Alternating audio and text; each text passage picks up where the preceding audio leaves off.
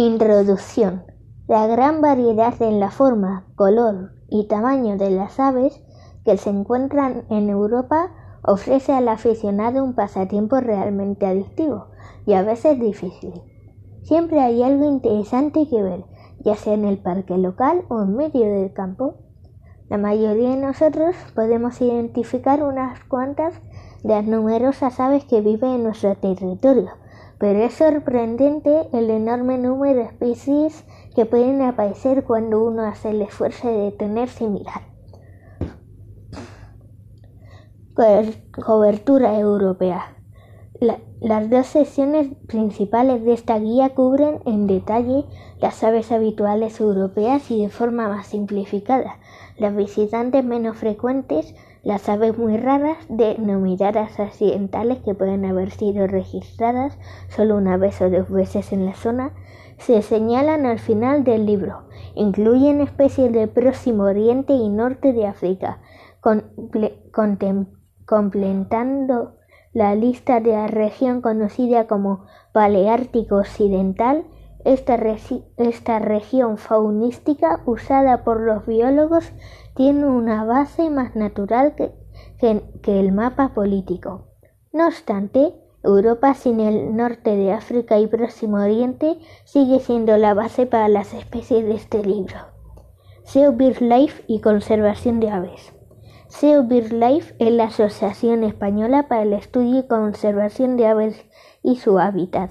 Trabaja para conseguir un ambiente rico en vida salvaje e investiga soluciones a los problemas relativos a las aves. Tanto la SEO, Sociedad Española de Ornitología, como RSPB, Royal Society for the Protection of Birds, son, son entidades adheridas a BirdLife International. Anatomía. Aunque no es necesario saber la estructura detallada o los nombres de todas las plumas para identificar a un ave, un mayor conocimiento siempre reporta placer y es útil para entender el conjunto. El uso de una terminología correcta ayuda a ser más preciso en la descripción verbal. Un, un, poco de color en el ala resulta demasiado vago, mientras que coberteras grandes con las puntas claras resulta mucho más exacto. Solo hay que aprenderse unos pocos nuevos términos más, ya que muchos les resultarán familiares. Por ejemplo, resulta útil saber cómo las plumas se, se pliegan entre sí al cerrarse el ala y dónde aparecerá una marca del ala cerrada cuando ésta se despliegue. Para los que no tengan manías, el estudio de una ave recién muerta, tal vez tirada en la carretera, es una buena forma de observar con claridad la estructura del ala, las plumas de la punta del ala, llamadas primarias, están al final del ala abierta, pero suelen estar ocultas por las llamadas terciarias, cuando el ave está emperchada. Estas terciarias permanecen en su sitio cuando el ala se abre y pueden incluso quedar ocultas bajo las escapulares, ya que el movimiento de los huesos subyacentes las deja fuera de la vista. Observe el escribano nival de la página contigua. Las terciarias son las plumas color negro y ante que cuelgan por encima de la punta negra del ala. Parte superior. Hay varias hileras de plumas en la mitad inferior del ala extendida, de delante a atrás, coberteras marginales, coberteras pequeñas, coberteras medianas y coberteras grandes, normal, pues aumentan de tamaño hacia atrás. y el borde posterior está formado por las secundarias. La mitad exterior repite el esquema, pero las coberteras en la base de la primaria se reducen a una mancha en el puño, con la adición de un pequeño pulgar llamado alula o ala bastarda. Parte inferior.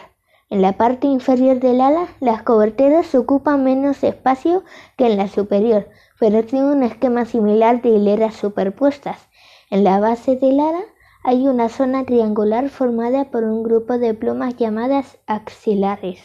La cabeza, vientre, pecho y, y flancos están cubiertos por plumas más cortas, más flexibles ver abajo.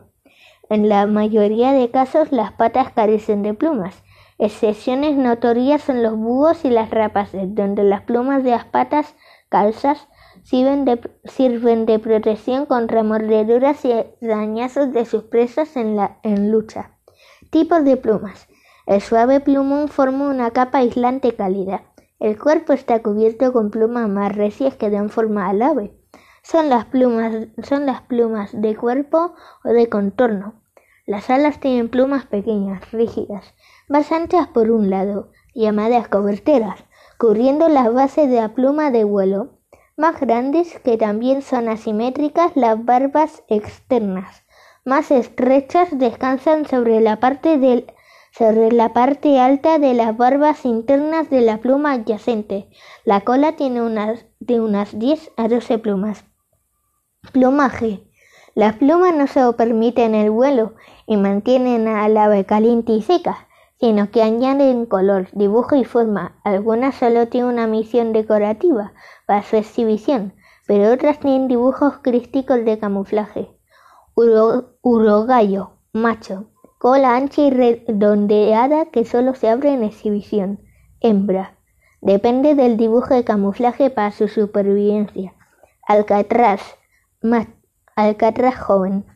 El plumaje oscuro impide el ataque por error de un macho territorial, adulto, blanco puro para mejor contacto visual a distancia mientras pesca.